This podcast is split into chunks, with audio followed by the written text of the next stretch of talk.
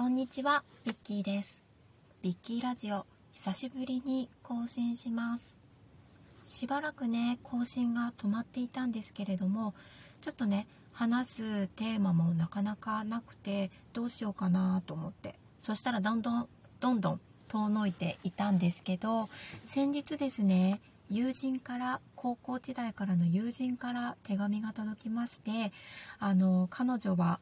ラジオをよく聞いてくれている子ですごくあの楽しみに待ってるよっていうお手紙をくれたので今日はですねその友人の顔を思い浮かべながらお話をしていけたらなと思っています。そうそう。そしてですねスマホの機種変をしたらですね前まで使っていたマイクの接続が接続する穴がなくてもうあれなんですかね。最近はもうマイクもこれ Bluetooth なんですかね。そうマイクを挿す穴がなくてちょっとお聞き苦しいところが多いかなと思うんですけどどうぞお聞きください。今日はですねちょっとある本を読んでとても面白かったのでそれをシェアできたらなと思っています。これはですね生態から見る人体という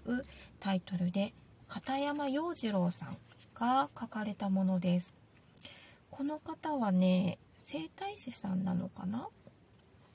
そうそう。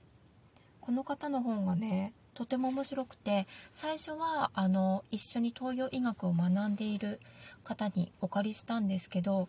私本を読む時にいろいろ線を引いて読みたい人なんですね。でこの本読み出したら線を引きたいところがたくさんあってなので借りていた本をお返しして自分用に買いました。それでなんかすごく面白くってそう。で一つねシェアしたいなと思った内容がですね歪み。体の歪みを経過として読むという考え方これがですねすごく面白いなと思いました歪み、まあ、バランスが崩れているっていうことなんですよねこの歪んだ状態っていうのはある面では自然なことなんだっていうことなんですよねそうバランスが崩れている歪んでいる、まあ、病気や病気をしたとか具合が悪いとかそんな状態ですよね。そういう状態があると私たちってどうしても治そうとするじゃないですか。でそういう治そうということを考えなくってよくってこの考え方はですね。この歪んだ状態っていうのはこれから生きていく中で今までそしてこれから生きていく体の流れの中の途中の一つの位置を占めているに過ぎない。そこから時間的にこういう風な経過でこういう風になっていくんだなっていう見方ということですね。この歪んだ今のところだけを見るんではなくって長い経過の中で見ていくという考え方。そういうことがあの一つの考え方だよ捉え方だよっていう考え方ですね。うん。だからこの今歪んでいる体調を崩しているバランスを崩しているっていうことは治らないっていう人はまずいない。無理なことをして長引くっていうことはあるかもしれないけれども治らない人はまずいないからこの今の状態が何か体にとっての必要があるんだというふうに考えた方が楽になるんじゃないかなっていうことです。結果として今そういう時期が必要になっているという考え方。面白くないですか？ね、どうしても具合が悪くなるとさっきも言ったように治したいとかちょっと調整したいとかどうしてもしてしまうんだけれどもいやこれはね体にとって今大切な経過なんだ。これは過ぎていくからここからの経過を見ていった方がいいよねっていうことですよね。そう。でその歪みとかバランスを崩すっていうことに老化年を取る老化ということもあると思うんですけどその老化現象っていうのは一般的にはあんまりイメージが良くないと思うんですよね。でもねそうではなくって本当は時間的な経過に対して体が楽になっていくような適応の仕方ということなんですよね。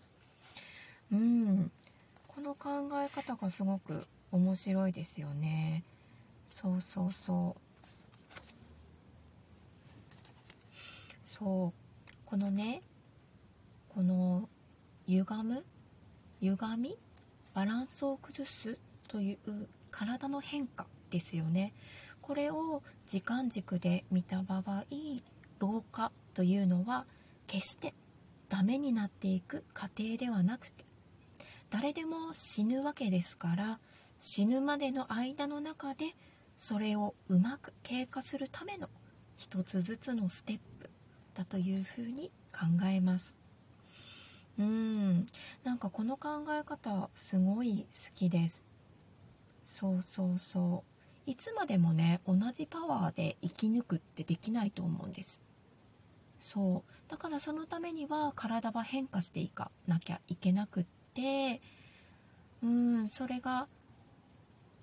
筋肉が衰えているじゃなくて筋肉が緩んでいってその体の変化に対して対応しやすくなっていく体になっていく。それが老化。うん。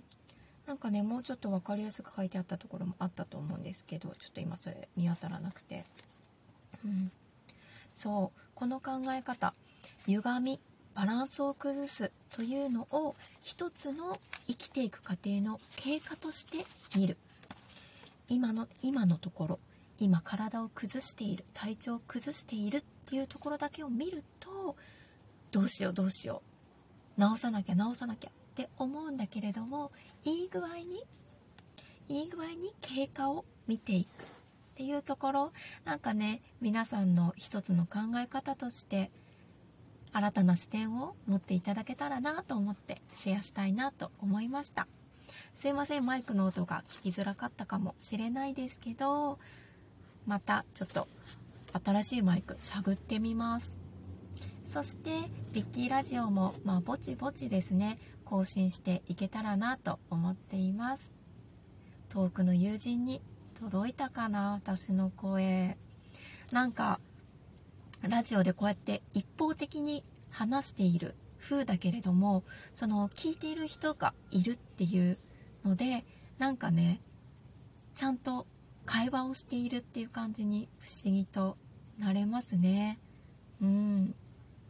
皆さんもよろしかったらコメント質問をするお便りを送るのところから質問などコメントなどいただけたらまた私の励みになりますのでぜひぜひお願いします。ではまたお耳にかかりましょう。ビッキーラジオでした。